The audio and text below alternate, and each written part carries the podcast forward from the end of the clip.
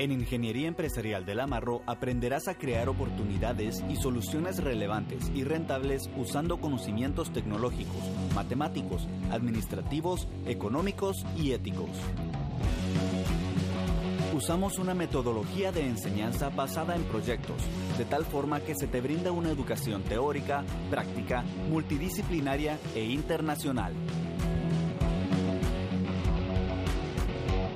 Hola a todos, bienvenidos al podcast de la Facultad de Ciencias Económicas. El día de hoy tenemos a Carlos, que es el director de Ingeniería Empresarial, que nos va a contar un poco sobre la carrera y también vamos a aprender un poco sobre las experiencias de los alumnos dentro de la carrera y pues qué están haciendo los, los exalumnos ahora que ya, ya están fuera de la universidad. Entonces, pues Carlos, bienvenido.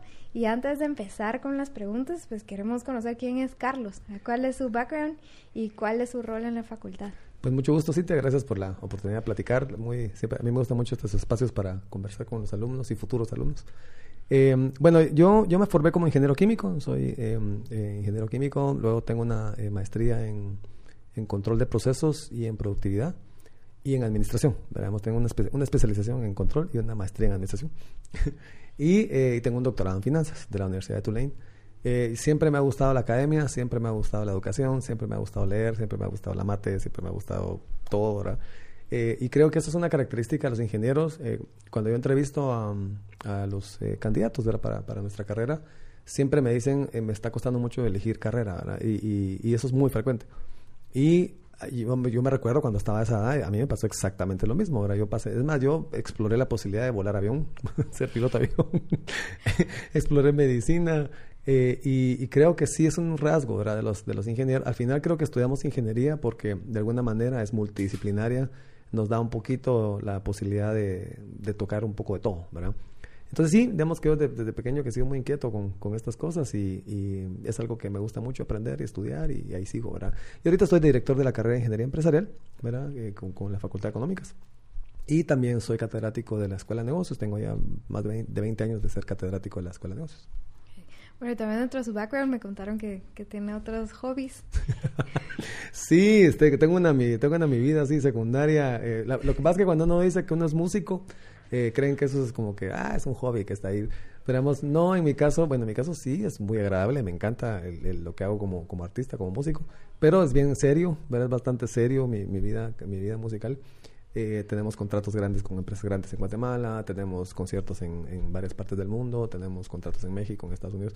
Tenemos, eh, y les digo que sí es algo que a mí me ha permitido eh, muchos ejemplos y aplicaciones mercadológicas de predicciones y estas cosas son cosas que hacemos en la vida real, en la, en la banda por ejemplo, los alumnos les da una risa cuando les cuento que es posible calcular la elasticidad precio del rockero, ¿verdad? O sea, podemos calcular, podemos calcular, ¿verdad? Eh, cuando, eh, pues, qué tan sensible es el, el, el, rockero a, las variaciones de precios. Eh, son fenómenos que se pueden estudiar de manera formal, ¿verdad? Y entonces, eh, sí, leamos el contexto musical también brinda un, un, un hábitat, ¿verdad? Muy bonito para hacer aplicaciones académicas. Bueno. Eh, pues ya entrando un poquito más en materia de la ingeniería empresarial, que es la que usted dirige, ¿nos podría describir cómo, en general, cómo usted considera que es la carrera y por qué esta es diferente a otras que hay en otras opciones? La verdad es que yo tengo, eh, yo tengo una formación de, ingeniería química, ¿verdad? Que nos forman bastante en, en, obviamente en físicas, en químicas orgánicas, ¿verdad? Y en temas mecánicos, eléctricos. Eh, y, eh, pero eh, la, una, una, cosa que noté yo muy temprano, cuando empecé a trabajar de 19, yo empecé a trabajar de como 19 años, de hecho una planta de, una maquila, una planta de, producción de tela. una de las cosas que noté es que uno sale muy técnico, muy bien formado, ¿verdad? En aspectos, digamos, científicos, cuantitativos, pero sí nos falta esa parte de manejo humano, nos falta un poco esa parte de, manejo em, del contexto institucional, ¿verdad? Eh, a, mí siempre me gusta bromear, que no creo que esté tan lejos de la realidad, que cuando encontramos un problema humano, un problema de índole psicológico, político, siempre pedimos la fórmula, ¿verdad? ¿Cuál es la fórmula para resolver este problema? Y, digamos, sí, sí salimos un poco cojos en ese sentido. Y yo creo que eh, nuestra carrera de ingeniería empresarial busca precisamente darle ese, ese aspecto humanístico a, los, a nuestros eh, egresados, a nuestros ingenieros. Eh, a mí me gusta mencionar que tiene tres ejes, ¿verdad? Tiene tres aspectos que, que, em, enfatizamos. El primero, pues, es la formación ingenieril, obviamente, ¿verdad? En aspectos matemáticos, cuantitativos, científicos. Salen con una formación bastante sólida en, en optimización de procesos, en el entendimiento de líneas de producción, en, el manejo de datos, ¿verdad? Eh, está entonces, ese es un eje, la formación puramente técnica, ¿verdad? científica. Luego está el eje eh, administrativo financiero. Salen también con un conocimiento que les permite no solo hacer cosas técnicas, cosas mecánicas, cosas eh, eh, lanzar productos que resuelven problemas y son ingeniosos al respecto, ¿verdad? Sino que también les permite crear modelos que son rentables, Que a veces un ingeniero tiende a hacer cosas muy funcionales porque tal vez no, que no, tal vez que tiene problemas de rentabilidad en el mercado, ¿verdad? Entonces se les dan esos dos ejes. Y luego el tercer eje es la parte puramente institucional, humanística, eh, en donde es regulatoria, ¿verdad? Donde los, eh, nuestros ingenieros entienden el contexto en el que están operando, entienden el, rol de las, de las leyes y del, y del entorno institucional, ¿verdad? Entonces, la verdad es que sí, yo siento que salen con una perspectiva bastante holística y, eh, e, íntegra, ¿verdad? De lo que implica hacer un proyecto ingenieril. No es solo una resolución de un problema local, ¿verdad? ¿La ingeniería empresarial tiene alguna diferencia entre las ingenierías industriales o administrativas? Que es una pregunta que típicamente los alumnos pues, pues tienen. Sí, no, y es una muy buena pregunta, porque a veces, pues, como todos tienen el, la, la, palabra ingeniería, pues, y no son exactamente iguales realmente. Eh, digamos que a mí me gusta decir que la, la ingeniería industrial, eh, y, la verdad es que cada quien, cada una, pues, tendrá sus, sus, eh, sus bondades, ¿verdad? Al final creo que es mucho de la personalidad del alumno el que tiene que decidir qué es lo que quiere, ¿verdad? Pero digamos en la ingeniería industrial, eh, digamos las ingenierías eh, mecánica, eh, químicas, ¿verdad? La, digamos que se sacrifica bastante la parte institucional, la parte administrativa, en aras de enfatizar al alumno en temas químicos, químico orgánica, termodinámicas, ¿verdad? O sea, llevan un contenido que les permite crear polímeros, les permite, les permite hacer muchas cosas en planta, ¿verdad?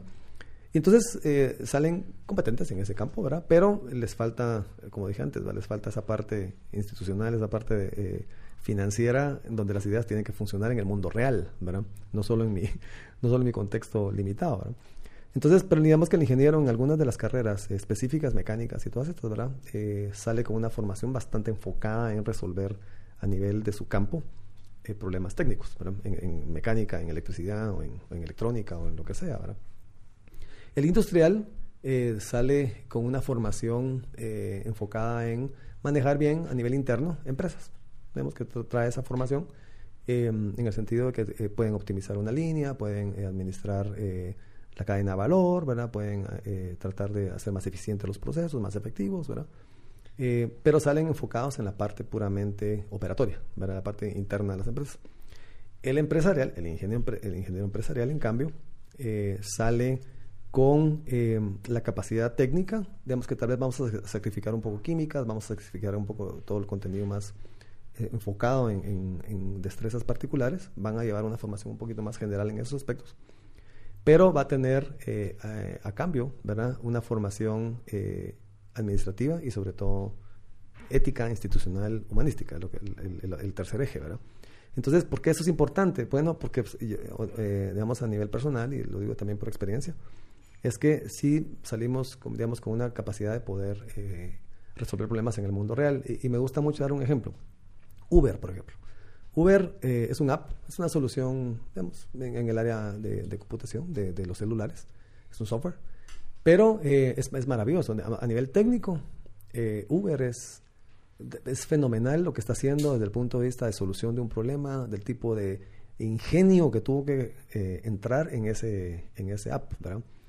Pero le está costando mucho generar ganancias. ¿verdad? Digamos, es un producto que le está costando realmente, ahorita anunciaron aumento de precios. eh, si ustedes ven el precio de las acciones en la bolsa, eh, Uber pues ha caído de precio. Está, está dando, digamos, está pasando por un mal momento porque realmente no ha logrado entregar eh, las expectativas de crecimiento que, se creían. Entonces, digamos, a nivel financiero el modelo está complejo.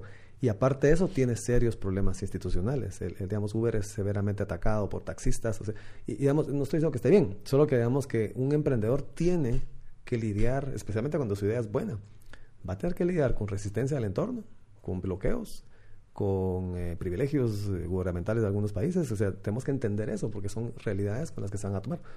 Y va a tener que lidiar con temas financieros, aparte de la solución técnica.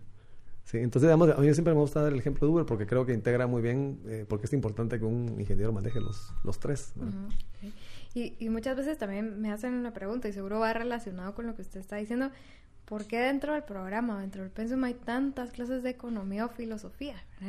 Eh, seguro ayuda a diferenciar estos problemas, pero eh, ¿de qué le sirve esto a un ingeniero? Bueno, digamos que acá, aquí me gusta dar dos respuestas, ¿verdad?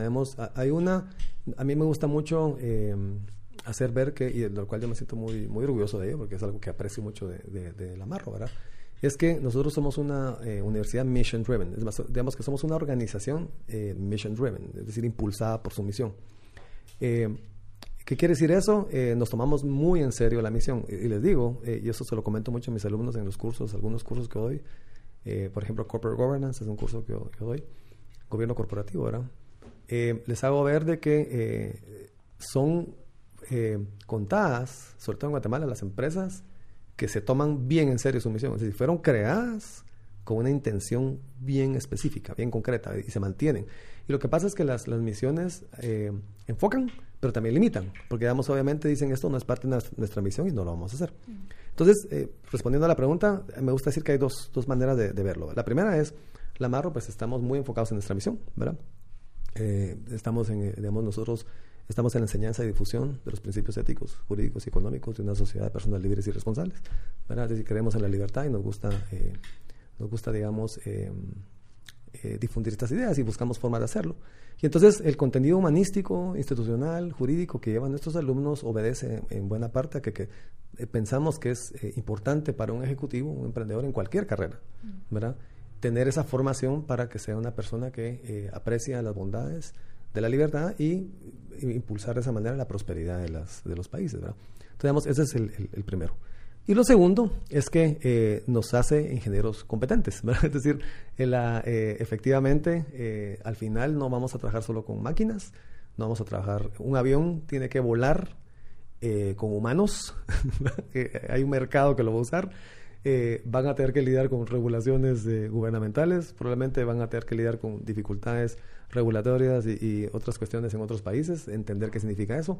Muchas veces la vida está llena de dilemas éticos, ¿verdad? Tenemos que entender, eh, en la vida a veces uno se topa con situaciones en donde, bueno, ¿qué es lo que es correcto? ¿Verdad?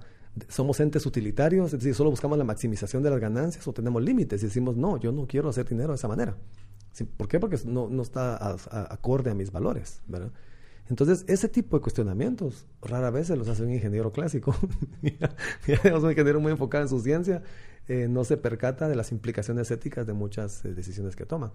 Y un ejemplo, Google, por ejemplo. Google, el Google Cart es otro ejemplo que a mí me gusta mucho dar. El Google Cart, bellísimo, una innovación maravillosa de un automóvil que se maneja solo. Ahí está, eh, ahí está toda la, la, bulla mediática de, de, las cosas que están haciendo. Maravilloso, ¿verdad? Ahorita resulta que hay un problema ingenieril y es que tienen que decidir si de fábrica el automóvil decide el algoritmo para optimizar a quién salva en, algún momento si está en un accidente. Entonces, imagínense, se lo va a poner dramático para que haga el punto. Imagínense que va un niño de, no sé, un menor de edad, ¿verdad? en la calle y adentro va su hijo, también menor de edad. Y digamos que la gente ya, ya confía en la, innovación y uno ya manda al hijo en el Google Card, ¿verdad? Ya, ya confían en que el Google Card va a funcionar. Entonces va, va el automóvil solo y resulta que está en un accidente, se atraviesa un niño en la calle, ¿verdad? Entonces la pregunta es, eh, ¿debería de fábrica definirse qué hace el automóvil, si salva al de afuera o salva al de adentro? ¿verdad? O deberíamos nosotros los padres poder programar eso en el automóvil. Eh, porque ahora aquí sucede algo, si los papás programan en el automóvil que salve al hijo, que es lo más probable que van a hacer, y, y deseche, es decir, decida sacrificar al pato que está afuera, ¿verdad? Em, eso es eh, asesinato premeditado. Digamos, la pregunta es, ¿es eso asesinato premeditado? No, noten cómo un problema puramente ingenieril de repente empieza a tener implicaciones éticas, jurídicas. y, los ingenieros también no quieren lidiar con eso. Digo, no, yo no quiero meterme eso. Bueno, pero si vas a hacer innovaciones tan importantes y tan que cambian tanto la vida de las personas, tenés que, tenés que lidiar con esos eh, dilemas éticos a veces, ¿verdad? Entonces, eh, eso, yo creo que eso le da una ventaja competitiva bien importante a nuestros egresados. Como más amplio. Exacto. Em, sé que la, la, carrera fue creada bajo una metodología de aprendizaje pues muy especial. Eh, los alumnos constantemente están realizando proyectos. ¿Nos puede contar un poquito más al respecto? Sí, eh, eso es algo que también creo mucho. obviamente, a nivel pedagógico, hay una gran diversidad de formas de enseñanza y de aprendizaje. Em, y, aquí pues podemos debatir, es más, creo que podemos hacer un podcast solo sobre cuál es la mejor técnica pedagógica, Probablemente no la hay, ¿verdad? Es más, yo, yo voy a compartirles mi perspectiva al respecto. Ahora yo tengo veintipico años dando clases en la academia. Me gusta mucho y he sido alumno. Entonces, digamos, como que he estado de los dos lados de la, de la moneda. Em, yo creo que al final la educación tiene dos características. Por un lado, es muy personalizada. Creo que cada quien aprende de, de formas muy particulares. Eh, y, en segundo lugar, uno realmente, sobre todo cuando uno se va haciendo cada vez un poquito más grande, uno realmente necesita aprender haciendo. Pero uno, em, hay ciertos temas, pues tal vez van a ser muy abstractos, cierto contenido matemático, pues eh, requiere cierta teoría. Pero en última instancia, las personas, los, los jóvenes, los alumnos, siempre quieren saber y, ¿verdad? ¿Para qué me sirve esto? ¿Cómo esto me va a ayudar a tomar decisiones en el mundo real? Entonces, por ejemplo, creemos en una metodología hands-on, creemos en una eh, project-based learning, ¿verdad? O sea, nos gusta que los alumnos hagan proyectos, hagan cosas. Y, la verdad es que yo me recuerdo cuando a mí me pusieron a hacer un amperímetro. Bueno, yo hice eh, varios proyectos en la U, pero, me recuerdo que eh, me pusieron a hacer un amperímetro. Y me recuerdo que para mí fue fascinante ver cuando se movió la aguja del amperímetro. El amperímetro lo más que hizo fue mover la aguja. Porque fue una etapa en la que todavía no me salía el amperímetro. Pero, pero, que, pero me recuerdo que haber logrado embobinar y haber logrado eh, la, emoción que genera eso. Y eso lo hemos visto con nuestros alumnos eh, en, el proyecto. Por ejemplo, ahorita tuve el gusto de estar en la, en la presentación de, unos aviones autónomos. Eh, tuvieron que volar unos aviones y darles una trayectoria, o sea, programar.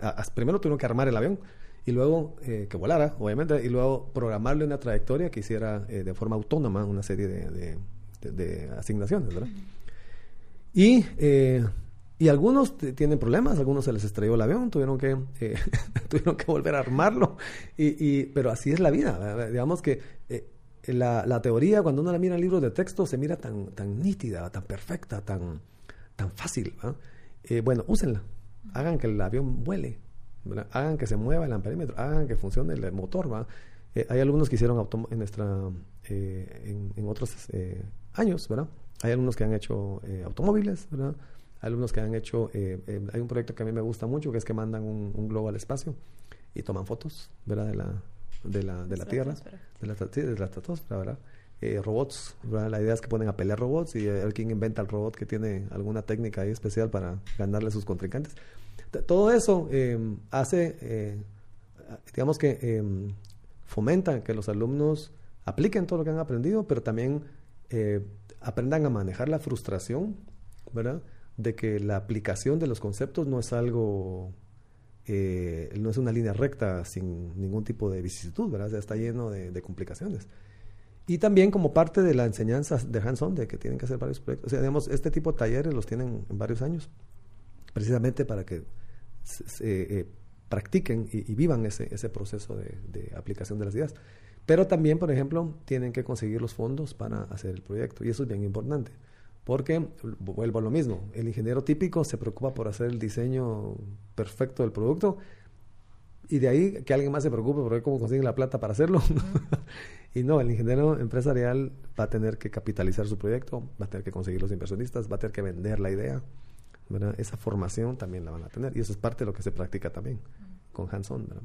Algunos ejemplos de cómo fundean los alumnos sus proyectos. Hacen de todo, ¿verdad? Eh, eh, y la verdad es que eso es parte de la de, de, lo que también, no, no solo ingenio para crear, eh, digamos, productos mecánicos o apps o lo que sea, ¿verdad? sino que también para ingeniarse formas de vincularse al mundo real y conseguir eh, fondos para, para eh, sus proyectos. Algunos lo que hacen es venden, pueden vender desde pastelitos, pizzas, algunos hacen fiestas, algunos han vendido almohadas, ¿verdad? Otros consiguen patrocinadores, ¿verdad? Consiguen alguien, van a avalarle alguna marca y lo que hacen es que le van a poner la marca al producto, Otros hacen crowdfundings, conozco varios que han hecho algunos crowdfundings.